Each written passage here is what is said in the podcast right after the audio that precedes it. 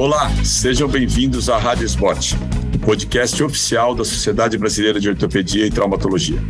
Hoje teremos mais um episódio do programa Controvérsias de Ortopedia, com o tema Revisão de Lesões do LCA. Eu sou o Dr. Mário Ferretti, sou professor livre-docente da Escola Paulista de Medicina e responsável pelo serviço pelo R4 de joelho do Hospital Israelita Albert Einstein. Irei conversar com o Dr. Ricardo Cury, professor e instrutor da, da Santa Casa de São Paulo, chefe do grupo de joelho e ex-presidente da Sociedade Brasileira de Cirurgia de Joelho. E o Dr. Marco Percop, professor titular da Universidade Federal de Minas Gerais, ex-presidente da Sociedade Brasileira de Cirurgia de Joelho e da nossa SBOT. Então, vamos, vamos dar início aqui. Eu acho que o, o assunto é a é revisão do LCA na realidade, é, para falar em revisão do LCA, a gente tem que falar em falência do LCA. Eu acho que falência vai um pouquinho, é mais abrangente do que simplesmente a, a uma nova instabilidade, né? Tem dor, tem, tem rigidez.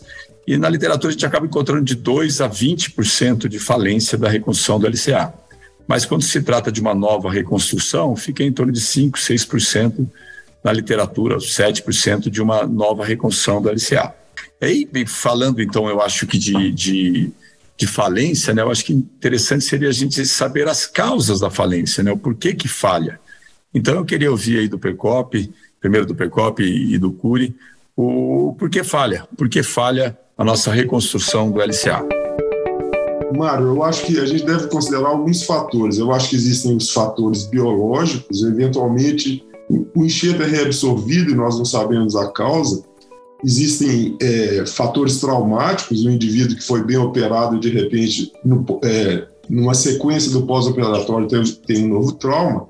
Existem os problemas técnicos, de falha técnica, aí nós iríamos principalmente para mau posicionamento dos túneis tibial e ou femoral. E, e, e, naturalmente algum, algumas lesões associadas também que são fatores que, que contribuem para a revisão eu vou na, na linha do Marco, então, assim, sem dúvida, esses são os três grandes grupos. É, Para não ser repetitivo, o que eu vejo na minha prática é, se a gente fosse escalonar em termos de incidência, é, apesar de hoje a gente encontrar na literatura alguns trabalhos que até é, falam na causa traumática como a principal causa, o que eu mais vejo é a questão do posicionamento dos túneis, ou a questão técnica como a principal causa de falha. E aí, para a gente não só ficar na questão do posicionamento, o, o não diagnóstico da, da lesão periférica medial ou lateral também muitas vezes a gente acaba encontrando. É, um outro dado que eu acho interessante, normalmente esses pacientes com erros de posicionamento, eles falham de uma maneira mais precoce. São aqueles pacientes que normalmente rompem no primeiro, no, seg no segundo ano pós-operatório. Obviamente que ele pode ter um trauma e romper nessa fase mas aquele paciente que está bem operado, fez um bom trabalho é, é, de reabilitação e voltou, seguiu todos os passos, esse paciente, quando falha no futuro, aí sim geralmente é uma causa traumática. Então, eu vejo um pouco dessa, é, dessa diferença nos, é, no tempo de evolução é, das causas. Ratificando o que você está falando, Ricardo, eu acho que é interessante porque algumas causas ditas traumáticas se nós formos conversar com os pacientes, foi um trauma de baixa energia, sem, sem nenhum, nenhum propósito de lesão. Então, aí a gente poderia considerar traumática, mas quase sempre ela vem classificada como algum problema técnico mesmo, né? apesar do paciente relatar um trauma, entre aspas, vamos dizer assim. Sim, é, é exatamente isso. É, é, aquele paciente que, de uma maneira banal, é, ele tem a lesão, a gente classifica como traumática, mas na verdade, para ter tido é, essa ruptura, realmente a base da reconstrução ela não está bem feita. Né?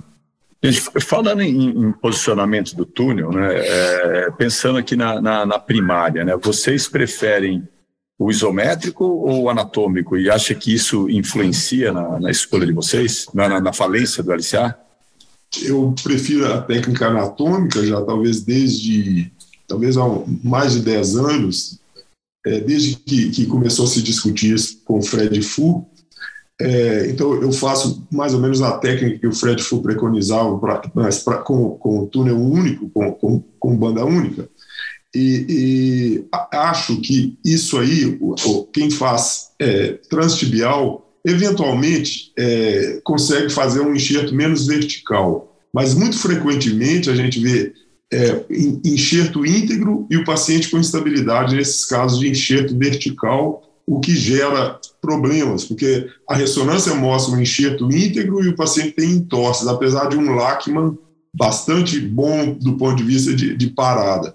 Então, eu acho que é, que é um perigo você errar para mais no, no, túnel transtibial, posteriorizando muito o túnel tibial e, e, e, e nesse momento, tornar o enxerto muito vertical. Então, é, é, apesar de que hoje existe uma tendência a que a gente tente a, a ficar não tão anatômico, né, seguir talvez as, as fibras mais diretas do ligamento cruzado anterior, indo um pouco mais alto, um pouco mais posterior, mas eu acho que, que é, a facilidade de se fazer o túnel é, é, sem ser transtibial é muito grande e você consegue um posicionamento muito melhor. É, concordo é, em gênero, número de grau com, com o Marco. E a gente tem um trabalho, Mário, que a gente publicou agora em 2020, que ele mostra um pouco, eram os meus pacientes que eu fui acompanhando, e à medida que eu fui mudando de técnica, eu fui tendo um índice de revisão. Então, basicamente, é, é o trabalho é sobre isso. Então, para trazer aqui os números, é, com a técnica isométrica, a gente teve mais em torno de 9,9 de, de, de, de, revisão. Quando a gente mudou para a técnica anatômica, a técnica anatômica central, eu tive até que um índice relativamente alto também, em torno de 8,2. Quando a gente migrou da anatômica para anteromedial, que é o que o Marco está falando, a anteromedial mais alta, perto do, das fibras diretas, esse índice ele caiu para 4,5. E, e, então, é, hoje é a, a, minha, a minha preferência, né, quer dizer, posicionamento anatômico do feixe anteromedial e relativamente mais alto. E a gente agora está na última revisão da KSSTA, um trabalho anatômico mostrando ah, como referência a cartilagem posterior do fêmur, que ela é utilizada como referência para posicionamento do túnel do LCA, do túnel anatômico. Então, só para trazer aqui rapidamente, o anteromedial ele fica a 33% da região da cartilagem posterior até a cartilagem distal do fêmur e ela fica numa linha a 2 milímetros acima dessa linha. Então, ela é mais alta. E aí, nesse trabalho, a gente dá todas as medidas para anteromedial, para quem quer fazer central. É um trabalho que já está é, tá final. Mas a gente, é, concluindo, a gente teve uma relação direta, sim, com o posicionamento, é, corroborando com o que o Marco falou aí. Eu tenho uma história interessante também, que eu, eu iniciei minha prática de reconstrução depois de voltar da França, no final da década de 1980, início de 1990, e era feito é, aberto, ainda aberto, e nós fazíamos túneis independentes, é, seguindo uma técnica que era preconizada pelo Dejur na época. E, e, depois de um determinado momento eu migrei para transtibial, num determinado momento é, migrei para um absolutamente anatômico, mid-mid, e depois seguindo essa técnica agora que nós mencionamos antes. Então eu vejo alguns casos com 30 anos de operado abertos, e que não tem absolutamente nenhuma artrose, mostrando que, que, que talvez essa técnica anatômica ou, ou, anatômica modificada seja muito benéfica. E tem os casos transtibiais, alguns deles, não todos, mas alguns, com artrose é, muito evidente, o que mostra que talvez esse túnel muito vertical altere um pouco a biomecânica do joelho e, e levando a maior lesão condral, maior lesão meniscal é, naturalmente, quando a gente está falando, porque tem muitas pessoas que defendem a técnica transtibial ainda hoje, apesar de poucos, é, eu estou falando sobre um, um, um, túnel absolutamente vertical, que é como se fazia no início dos anos 2000, quando se iniciou. Hoje se tende a, a rodar um pouco o guia e se, se buscar um posicionamento um pouco melhor, que é um pouco melhor, mas mesmo assim o túnel, o túnel tibial fica mais, mais posterior. É necessário que fique, né? É, a minha história é exatamente a mesma, Marco. Em termos de, de técnica, foi exatamente isso: transtibial, anatômica central e anatômica anteromedial. Exatamente foi a mesma, é, a mesma evolução. É, e... E eu também cheguei a pegar algumas reconstruções abertas, né, quando pegava um, um professor que ainda fazia beta, e, e, realmente é isso, a beta você entrava de cara, então você entrava como se fosse pelo portal anteromedial, né, então ficava mais anatômica mesmo, isso é uma, uma verdade. Mas deixa eu aproveitar e puxar que o, o Curi falou, às vezes, em, em fala de diagnóstico, né, como as estruturas mediais, posterolateral. É, eu acho que, que isso é, é, como pegar essas falhas diagnósticas, né? E assim, é, eu sei que a gente precisa de um exame físico adequado, mas assim, vocês acham também, eu quero saber também da, da, da instabilidade do ligamento anterolateral. Vocês conseguem identificar uma contribuição para a instabilidade do ligamento anterolateral, é, que eu acho que é um, é um, é, um, ponto que muita gente quer entender mais. Então, assim, como que, como que, que é o exame físico de vocês? Como vocês tentam pegar é, é uma, uma, algum diagnóstico mais amplo que simplesmente a reconstrução, a lesão do LCA? Como que vocês tentam avaliar o anterolateral? ou se é na base do pivot shift, e aí até mais, assim, vocês consideram também a morfologia óssea, tipo um slope tibial ou, ou, ou o côndilo femoral? Então vamos por partes, o exame físico, o anterolateral e a morfologia óssea.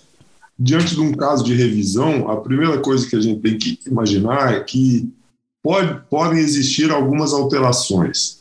Então, é, basicamente, uma avaliação inicial com o paciente em pé, com apoio monopodálico, avaliar a marcha, e eu acho que vale a pena que a gente observe o que os americanos chamam de thrust, que seria uma varização no apoio, que seria o duplo VAR ou mesmo triplo VAR do Frank Noyes, porque isso é uma causa absoluta de falha. É, então, esse é um, um fator que eu consideraria no exame clínico. Claro que é, é, nós temos é, pivôs e pivôs. O, o, pivô explosivo, como é chamado hoje em dia, é, ele provavelmente é indicativo que as estruturas anterolaterais se romperam, mas eu acho que ele é indicativo. E então eu acho que numa situação como essa nós temos que avaliar isso também. Depois eu partiria para uma radiografia, para com apoio monopodárico, eventualmente uma, uma radiografia panorâmica dos membros para avaliar esse eixo e, e para fazer o planejamento da revisão. Basicamente, eu acho que, que é isso que eu, que eu chamaria atenção. É, eu acho que é mais ou menos a, a mesma linha. É, eu tenho o exame físico, Mário, como é, o carro-chefe, principalmente para essas lesões periféricas, tá? para a gente tentar diagnosticar a região medial, póster-medial, lateral e pós-lateral. Acho que isso é, é, essencial. O exame radiográfico, como o Marco falou, é, eu faço exatamente a mesma coisa. É, só para colocar aqui, eu não faço tomografia de rotina para os casos de revisão. Antigamente fazia, hoje não, não faço mais. E enquanto a questão do anterolateral, é, para a gente falar em termos de indicação, Sim, num paciente que tenha um pivot explosivo, quer dizer, é indicativo que, que, que o anterolateral esteja lesado, é, mas na prática é uma situação que a gente não, é, se a gente for levar em consideração essa situação clínica, se você ver, for avaliar quantos pacientes você, do teu dia a dia, você opera com NSA que tem um pivot explosivo, na minha, na minha experiência ela é baixa. Tá? Isso não quer dizer que a lesão, é, ela é, ela é, a incidência ela é baixa. Uh, existem relatos de estudo pela ressonância, então essa é uma maneira de diagnosticar, e aí vai muito do. Hoje a gente começa a ver os radiologistas colocando no laudo se tem ou não lesão do anterolateral, mas isso em São Paulo eu vejo alguns centros, alguns radiologistas fazendo, outros nem citam. Então é algo que uh, talvez com o tempo a gente faça parte da rotina em termos de diagnóstico. E para indicação é, de reconstrução ou não, quer dizer, essa é, eu tenho como, como indicação o pivot explosivo e alguns pacientes de mais risco. Talvez o paciente de mais risco que eu encontro na minha prática é o paciente de baixa idade, as, abaixo de 20 anos. Ou, e do outro lado, aquele paciente de elite de futebol. rotineiramente, é, normalmente a reconstrução anatômica ela é o carro-chefe da minha reconstrução. É, Curi, você diz isso em relação à, à primária, né? Você usa a primária, exato. E tá bom, então vamos deixar o Percop falar, depois a gente vai para a revisão mesmo. Eu tenho mais ou menos a mesma, a mesma linha que, que o Curi. Eu faço em casos primários, apesar da gente ver que a literatura cada vez mais é, acha que vale a pena, principalmente em casos que, que, que são crônicos, né? Que não são aqueles agudos de poucos dias. Então, é, eu, eu tendo a não fazer de rotina a reconstrução anterolateral, a não ser, como o Ricardo chamou a atenção, de caso é, um pivô explosivo, quer dizer, que você vê que tem realmente é, uma instabilidade anterolateral muito grande. Mas de rotina, eu tendo, nos casos primários, a não fazer, é, eu faço só o LCA isolado ou algum outro procedimento que seja necessário associado, reparo meniscal, enfim, qualquer coisa assim. Então, ótimo, acho que a gente já deu para discutir bem aí o ligamento anterolateral, eu também tenho a mesma conduta que vocês, e, mas então vamos, vamos para um caso de, de, revisão mesmo, né? Um, um, caso de revisão, daí vocês, no caso já falhou, chegou no consultório de vocês, tá, falhou e precisa reconstruir, é, fazer uma revisão vocês usam o ligamento anterolateral, vocês fazem a reconstrução do ligamento anterolateral, e além disso, né, acho que chegou no, no costou se avaliar a falha, tal, como que vocês, além se faz ou não o ligamento anterolateral, é, qual é o enxerto de escolha? Sei que depende do primeiro enxerto, mas como que vocês têm o raciocínio para isso? E como que vocês fazem o posicionamento do túnel?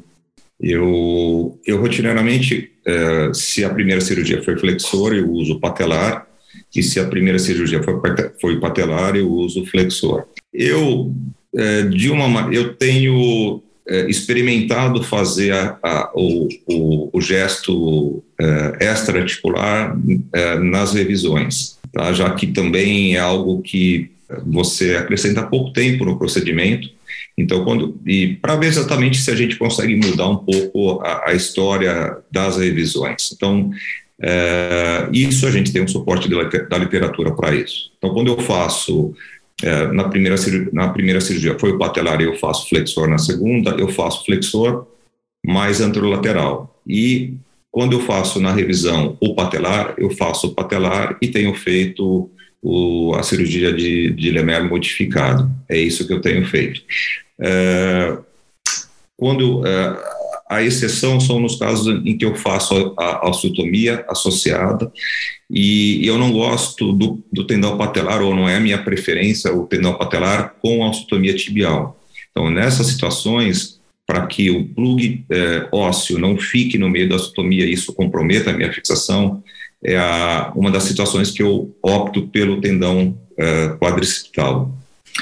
E mais uma situação, aqueles pacientes que dependem do aparelho extensor ou que eh, são lutadores de, de artes marciais de solo, jiu-jitsu, etc., que vão apoiar o, o, joelho no solo, aí eu, eu, eu também troco o patelar quando essa é a opção da revisão, aí eu passo para o quadricipital.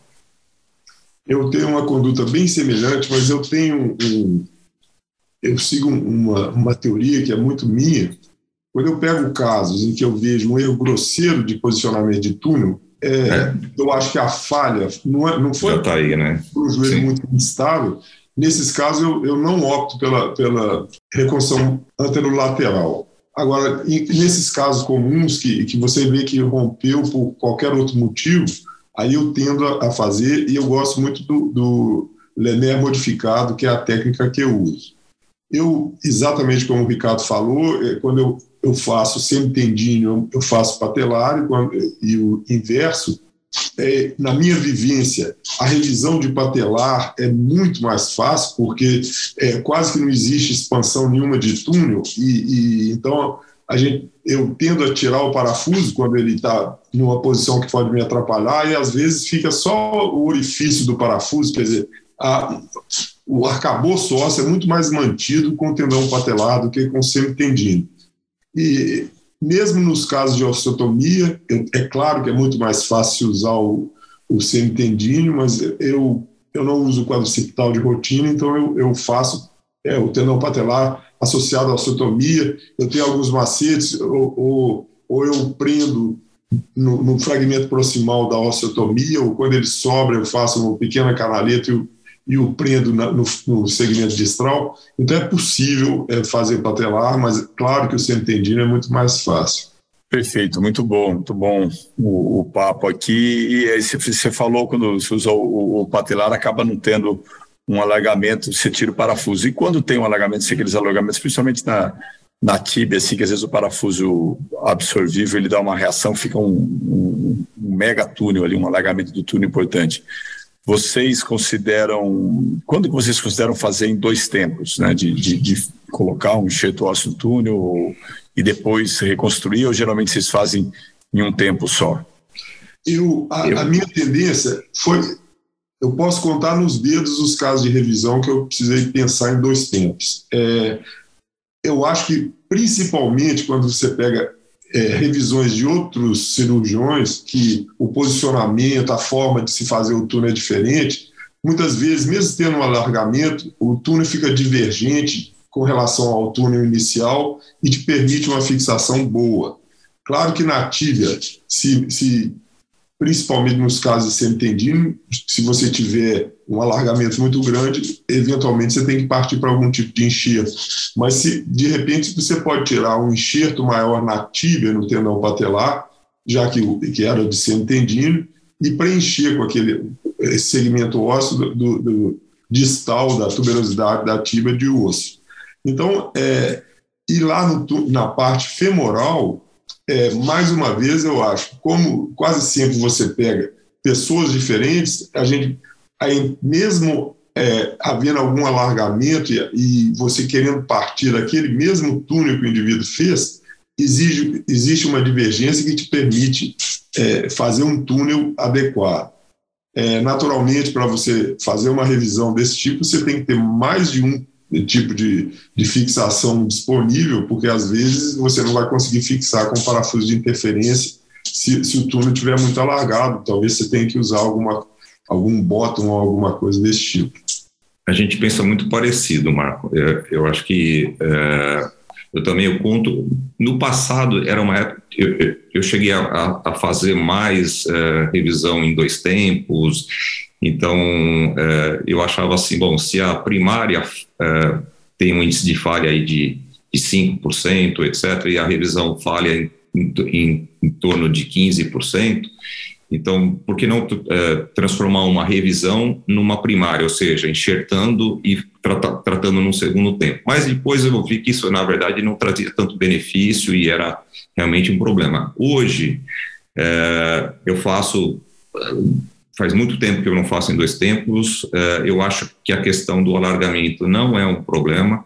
Existe um trabalho clássico do grupo lá do, do Bertrand, que eles eh, fizeram a avaliação da revisão em um tempo em túneis que tinham menos de 12 e mais de 12 milímetros de alargamento. Eles não encontraram diferença nenhuma. Então, essa questão do alargamento. E, ele, e a necessidade de enxertia nessa série do Bertrand foi, acho que, dois ou três pacientes em num universo, acho que de 500 pacientes. Então, é realmente é uma, situação de bastante exceção. Tem um outro aspecto técnico, como, como eu faço o meu túnel femoral de fora para dentro, então você consegue é, criar túneis divergentes, mesmo que o ponto de entrada seja o mesmo, o ponto de saída seja o mesmo. Então você pode escapar dessa, dessa zona de, de, é, de maior fragilidade. Então realmente não é um problema, Mário. Muito bom. Gente, eu acho que assim, né, para finalizar, eu gostaria assim que vocês tentassem passar para pro, os nossos colegas ortopedistas qualquer expectativa que vocês criam para uma, para um, uma pessoa que precisa, um paciente que precisa de uma revisão de LCA e principalmente que ele quer fazer uma prática esportiva, né? Qual que é a expectativa em torno de, de, de, de, de resultado pós-operatório, de, de retorno ao esporte? Como que vocês conversam com ele? Eu acho que é um ponto de vista mais prático, acho que já até para aproveitar dizer que, poxa vida, nós tivemos a oportunidade de ouvir dois cirurgiões extremamente experientes, importantes na, no cenário brasileiro, ambos já foram presidente da SPCJ e mostraram realmente condutas muito, muito coerentes. Né? Então, acho que também vale ouvi-los no sentido de como que é a conversa com, com o paciente lá, a hora que ele fala: e aí, doutor, vou voltar a jogar? Como é que é essa conversa que você, vocês têm com eles? Olha, eu, eu normalmente, eu, na primária, eu, eu falo o seguinte, Mário: existe o joelho lesado, existe o joelho. É, no, o joelho normal, existe o joelho lesado e existe o joelho operado. Então, são três situações diferentes. O joelho normal é melhor que o joelho é, lesado e o joelho operado ele é melhor que o joelho é, lesado, mas sempre inferior ao joelho normal. E na revisão eu, eu acrescento uma quarta situação, que é, é, é, é, é o joelho com uma ruptura que ele fica no meio aí das expectativas. Então a gente pontua em termos de, de índice de sucesso, mas é sempre uma situação que, na minha maneira de ver, no geral, ela vale o empenho de uma, é, de uma nova abordagem. Tá? Obviamente que eu exponho para o paciente que a gente vai procurar entender as causas de falha, acho que esse é o principal, a principal mensagem, Tá? A gente não existe uma receita de bolo para tratar, tratar, todas as revisões, cada caso é um caso, e, e, diante disso a gente vai ter uma gama diferente de, de situações. Mas é, é uma situação que vale ser encarada, e, porque realmente os benefícios eles são, são importantes. Eu acho que talvez, é, eu concordo absolutamente com tudo que o Ricardo falou, é, mas vale a pena que a gente chame o paciente para a realidade. Então, é, não criar expectativas além da realidade. E se nós formos buscar a literatura, é, em revisões, é, talvez apenas 40% dos pacientes vão, vão, voltar a uma atividade no mesmo nível que eles praticaram. Naturalmente, isso nós estamos falando de, de de elite. Agora, é, nos esportistas recreacionais, que são a maioria dos casos que nós operamos, essas pequenas alterações é, de nível não vão fazer tanta diferença. Mas mesmo assim, é importante que, que o paciente saiba que uma segunda cirurgia é uma agressão a mais para o joelho é, é, e que o trabalho pós-operatório é muito maior, então ele, ele tem que se motivar e entender o problema que, que ele mesmo criou ou foi criado para ele por problema técnico. Então, isso aí é outra coisa que eu gosto muito de chamar a atenção sobre essa possibilidade, essas dificuldades a mais de uma revisão em relação uma primária. Percop, Curi, muito obrigado. Eu acho que foi extremamente relevante importante a colocação de vocês para para difundir e disseminar o conhecimento na área de cirurgia do joelho. Caros colegas, vocês acabaram de ouvir mais um episódio da Rádio Spot, podcast oficial da Sociedade Brasileira de Ortopedia e Traumatologia. Todas as edições estão disponíveis no site www.spot.org.br e também nas principais plataformas de streaming. Muito obrigado e até a próxima oportunidade. Muito obrigado, um grande abraço a todos. Obrigado, Mário. Obrigado, Mário.